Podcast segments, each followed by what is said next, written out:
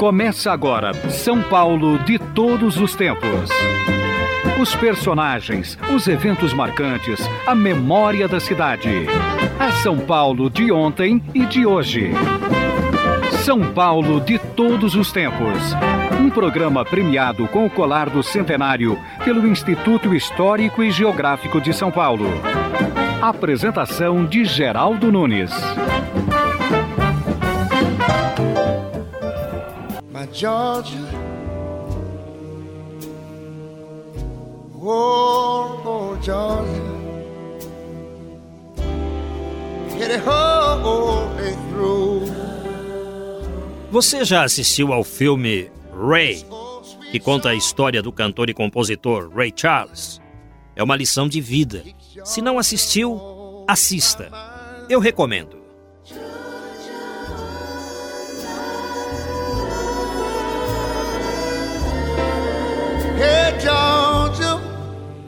E a Fundação Dorina Novil, você já ouviu falar sobre ela?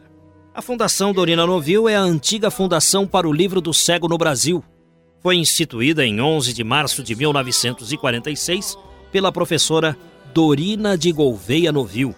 A necessidade de criar a fundação surgiu após a dificuldade enfrentada pela professora, deficiente visual desde os 17 anos, em encontrar livros em braille Inicialmente, a Fundação dedicou suas atividades para a produção manual de livros em braille, realizada por um grupo de voluntários.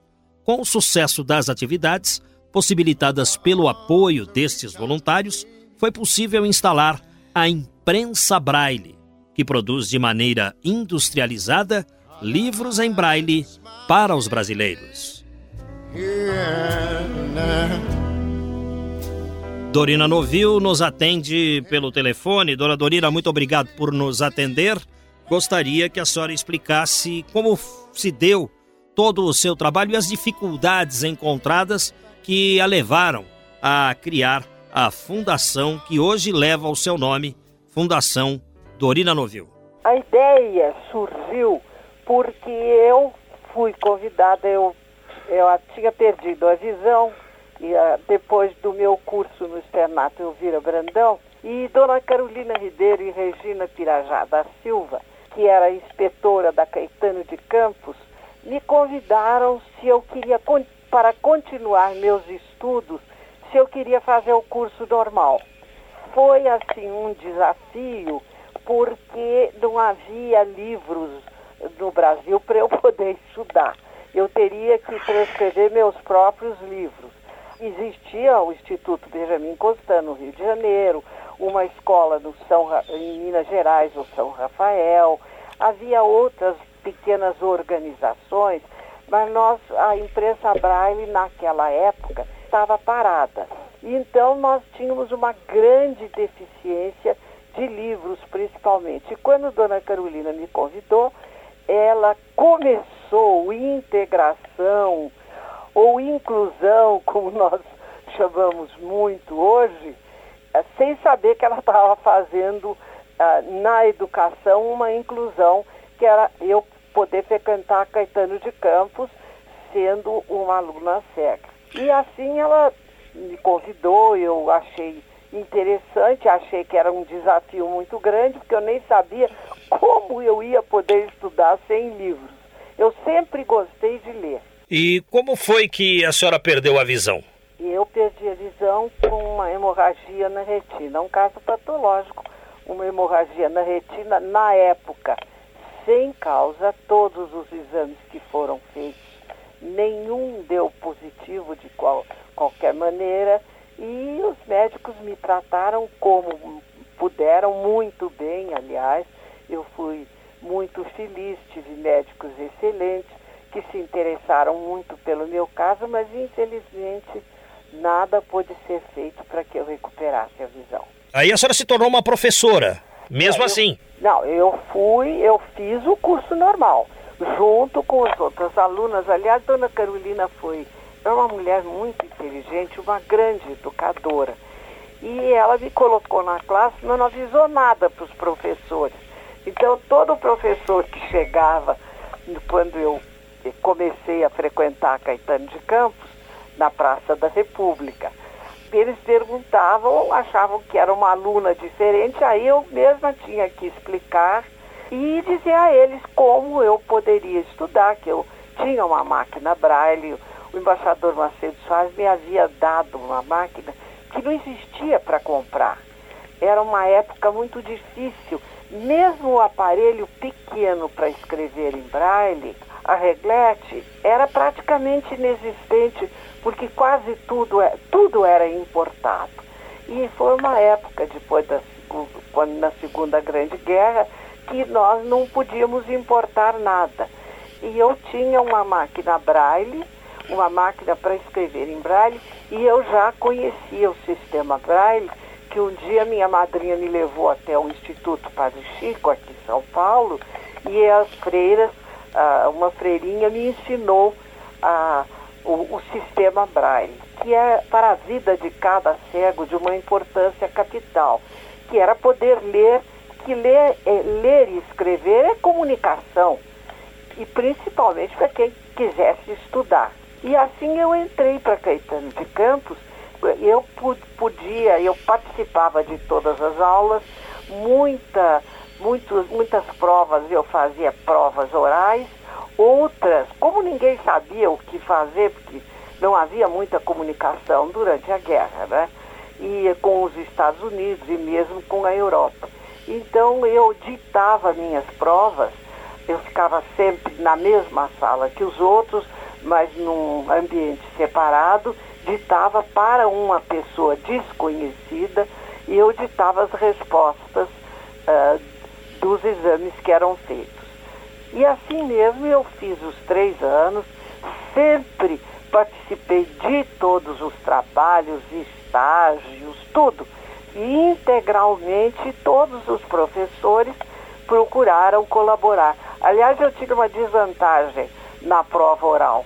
Eu me lembro do meu professor de biologia, doutor Cardim, eu dizia, mas não está certo. O senhor deu seis perguntas na prova. Agora o senhor está me tomando a matéria inteira, não é justo. E assim mesmo eu não, não tinha problema nenhum, eu sempre gostei de estudar e gosto até hoje. Eu acho que eu sou uma eterna aluna, eu gosto de aprender. Como os seus alunos passaram a reagir eh, tendo uma professora deficiente visual. Como é que a senhora Bom, sentia a reação deles? Primeiro, a Caetano de Campos dava cadeira prêmio para as alunas que tinham as notas mais altas durante o curso normal. E, e eu fui uma delas, e a, agora a minha cadeira foi no Instituto Padre Chico. Mas nas provas que eu fazia, eu fiz exame para uma banca com 40 meninos videntes na classe. E eu usei o método de governo de classe de uma forma que eu usava meus alunos para me ajudar em tudo o que eu precisasse. Eu tinha uma equipe que lia o que estava no quadro negro, a outra que corrigia e sempre me dando, contando para mim o que, que eles estavam fazendo. E as crianças colaboravam muito porque eles achavam que era um método interessante. Aliás, eu soube que uma pessoa da banca achou meu método muito interessante, que ela não percebeu que eu era cega. Ela achou que era um, um novo sistema que eu tinha adaptado de governo de classe.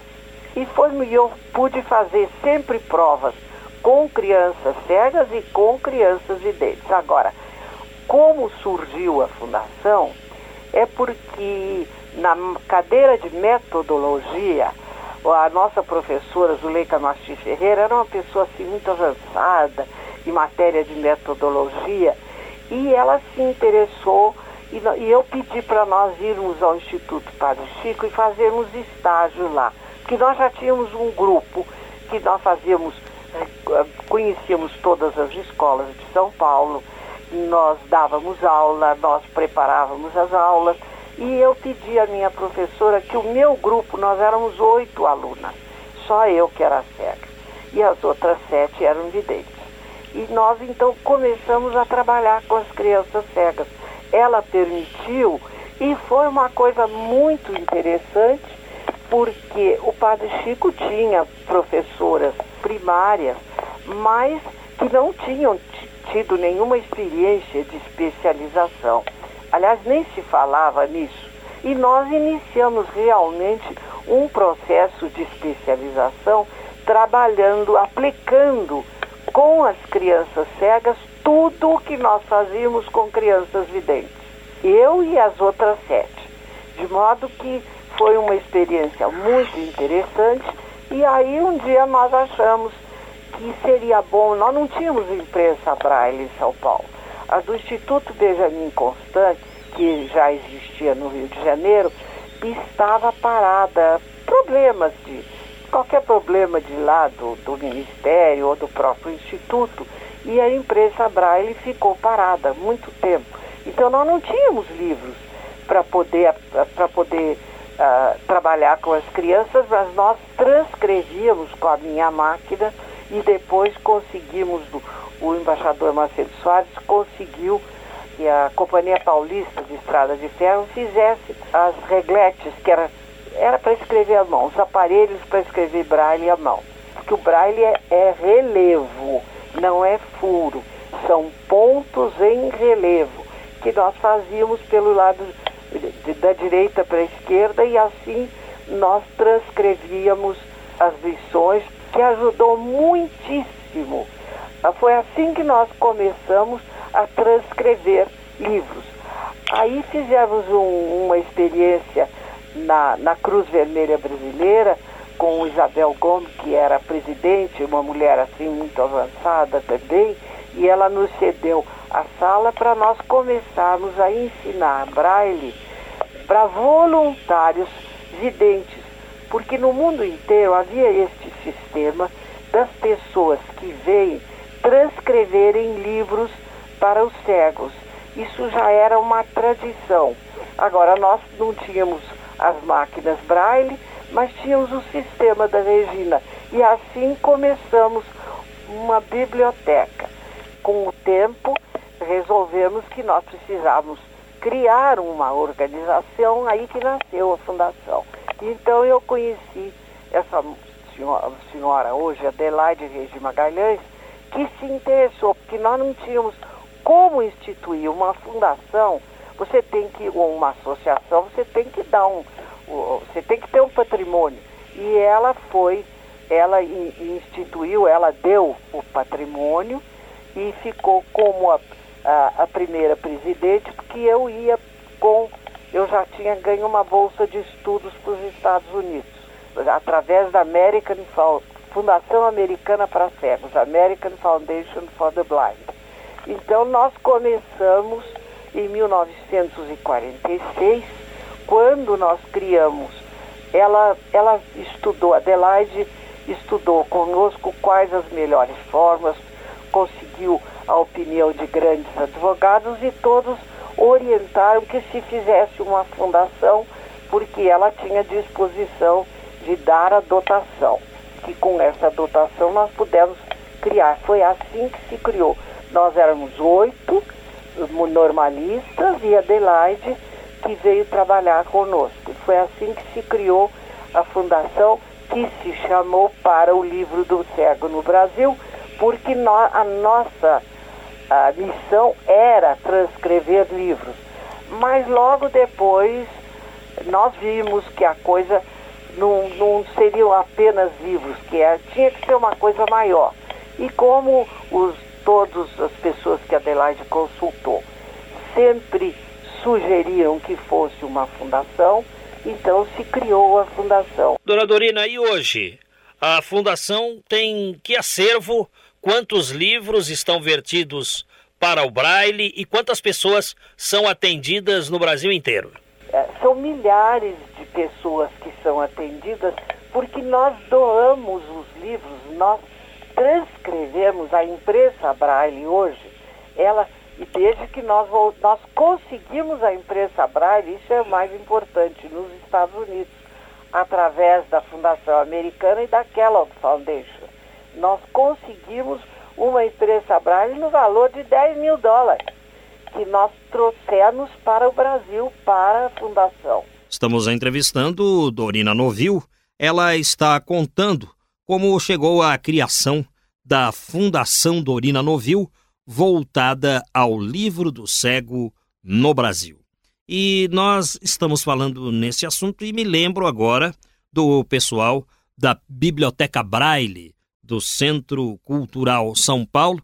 Lá nós temos ouvintes assíduos do programa São Paulo de todos os tempos. Portanto, nossos cumprimentos aos irmãos Paulino e Nelson Katayama, entre outros frequentadores da Biblioteca Braille do Centro Cultural São Paulo. Certa vez eu fui convidado para uma palestra na Biblioteca Braille e fiquei sabendo deles. Eu acabei aprendendo mais do que eles aprenderam comigo. Fiquei sabendo que os portadores de deficiência visual gostam de tudo que as demais pessoas gostam, inclusive de assistir televisão. Well, I got a woman way over town that's good to me. Oh, yeah. Estamos entrevistando hoje no São Paulo de todos os tempos Dorina Novil, mãe de cinco filhos que instituiu no Brasil processos didáticos para os portadores de deficiência visual. Dorina Novil também é cega. Dona Dorina Novil nos falava sobre seus tempos de curso normal na Escola Caetano de Campos, na Praça da República, aqui em São Paulo. Falou também de seu aprendizado didático nos Estados Unidos, que possibilitou a ela, graças a uma bolsa de estudos, implantar depois a Fundação para o Livro do Cego no Brasil. Vamos continuar a nossa entrevista pelo telefone. Dona Dorina Novil, como foi o processo de ensino para pessoas cegas implantado pela senhora aqui no Brasil? Foi seguido algum método tradicional ou alguma inovação colocada pelos norte-americanos? Foi seguindo a escola comum, porque aí nos Estados Unidos nós já pudemos ver o que era a integração, como era feita, quais os departamentos, que fazer nas secretarias de educação para que as classes funcionassem.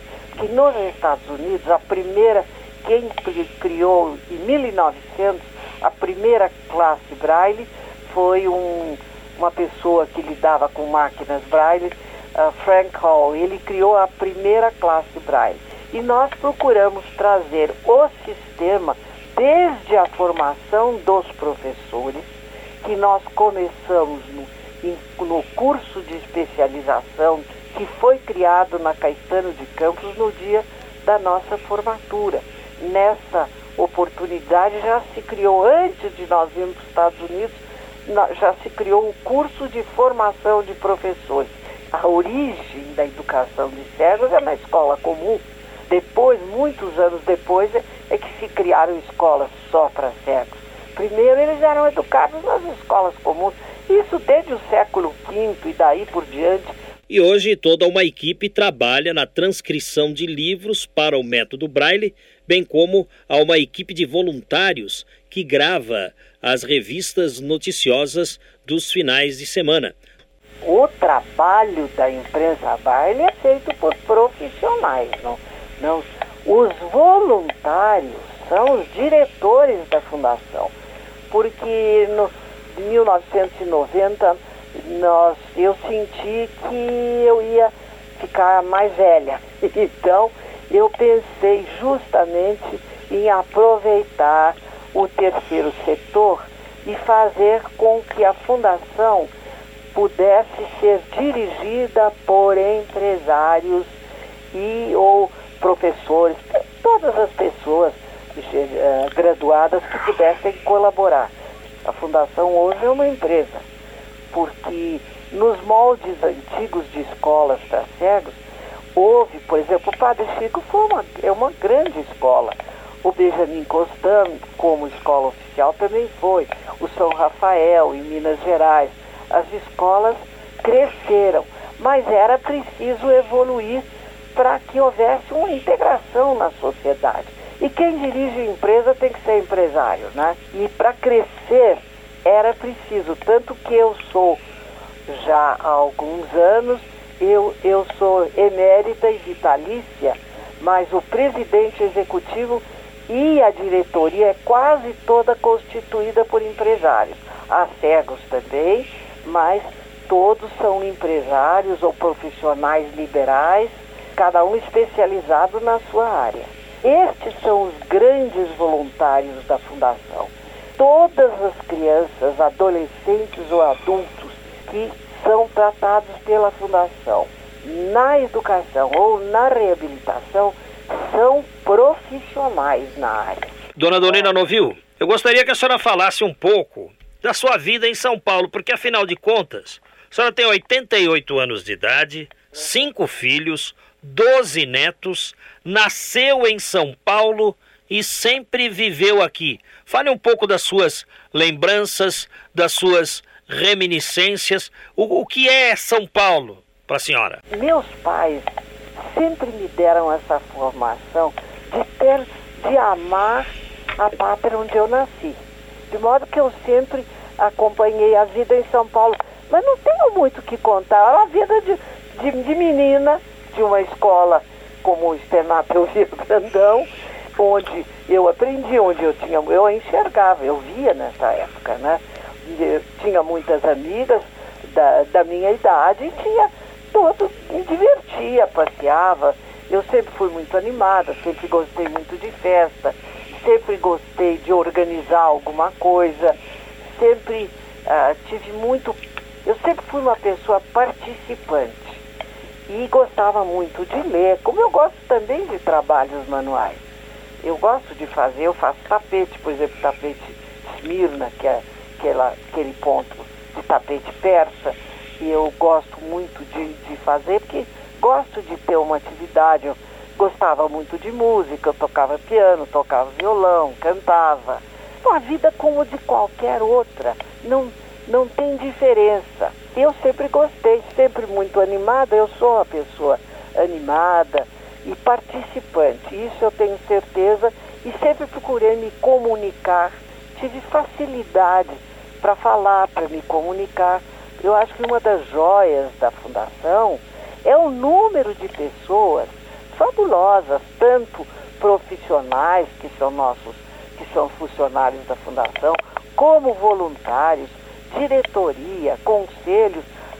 Agora mesmo nós tivemos aqui o diretor da Fundação atual da Fundação Americana para Cegos, e ele me disse, olha Dorina, o grupo que está em volta desta fundação faria esta fundação nos Estados Unidos, como ela é no Brasil, ela seria hoje nos Estados Unidos uma grande organização. Porque vocês têm um grupo de profissionais, de, de, de pessoas do terceiro setor que se dedicam, que a dedicação de um presidente executivo de uma fundação não é, não é brincadeira, porque cada um tem, tem sua vida, seus negócios, mas tem que deixar em parte para poder dirigir a fundação. E tudo acontecendo em São Paulo, né? É, agora, mas, mas nós fornecemos livros para o Brasil inteiro, porque depois nós passamos a trabalhar com o Ministério da Educação na criação da, da, da própria secretaria que hoje de, de educação especial. Nós colaboramos muito. Eu fui eu fui diretora de, de, uma, da, de uma campanha no Ministério da Educação, Campanha Nacional de Educação de Cegos, que começou no Instituto Benjamin Constant, com a sugestão dos professores do Instituto, que também trabalhavam do seu lado, e, e, e de modo que com isto se evoluiu para a estrutura que hoje nós temos no Brasil, que nós temos no Ministério da Educação, que é onde a educação de cegos deve ser cuidada, e na Acorde, que foi um órgão que foi criado mais tarde, junto ao presidente da República, e hoje funciona muito bem, também amparando os programas de educação e de reabilitação. Dona Dorina, todo mundo tem planos. Eu gostaria de saber dos planos da senhora para o futuro da biblioteca voltada aos cegos, porque eu tenho aqui a informação que hoje a biblioteca está com 805 títulos 6.247 cópias em MP3, Wave, cassete e digital que são emprestadas para deficientes visuais do Brasil todo.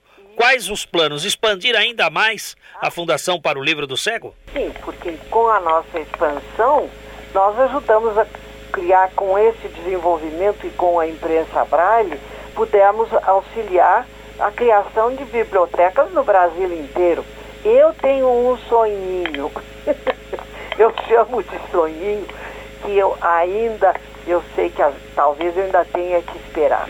O que eu gostaria muito de ver é ter todos os dias a transmissão diária da leitura dos principais artigos em todas as áreas: educação, religião, saúde, lido pelo, pelo rádio, onde a pessoa cega possa ter uma informação, mas à disposição dela.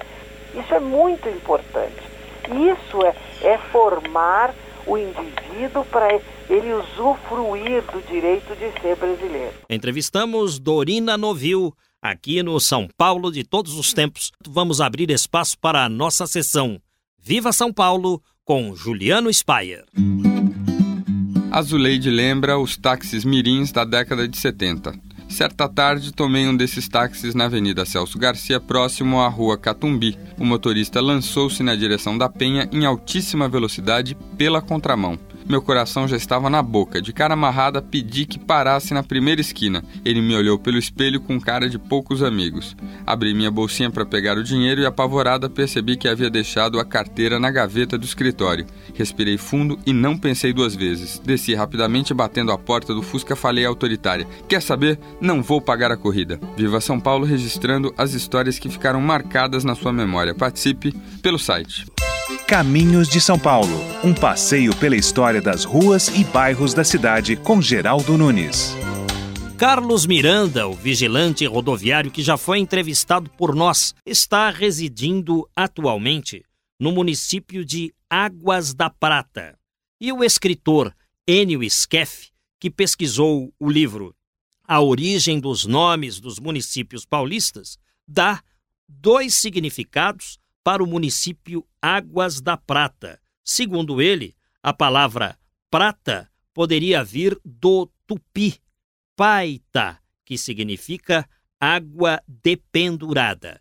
Entretanto, a palavra prata tem um significado também ligado à língua portuguesa, sinônimo de limpidez, de transparência, e teria sido usada para definir certos rios que dão a qualidade da água servida naquele município. Quem nasce em Águas da Prata é pratense. A denominação promocional Rainha das Águas. Data de emancipação 30 de julho de 1935. Falamos, portanto, sobre o município Águas da Prata.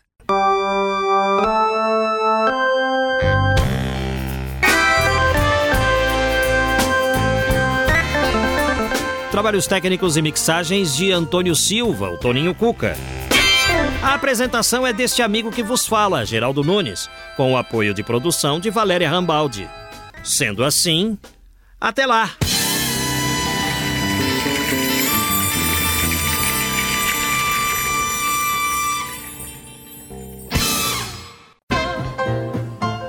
Estamos encerrando mais uma edição do programa São Paulo de Todos os Tempos os personagens, os eventos marcantes, a memória da cidade. A São Paulo de ontem e de hoje. São Paulo de todos os tempos. Um programa premiado com o colar do centenário pelo Instituto Histórico e Geográfico de São Paulo. Apresentação de Geraldo Nunes.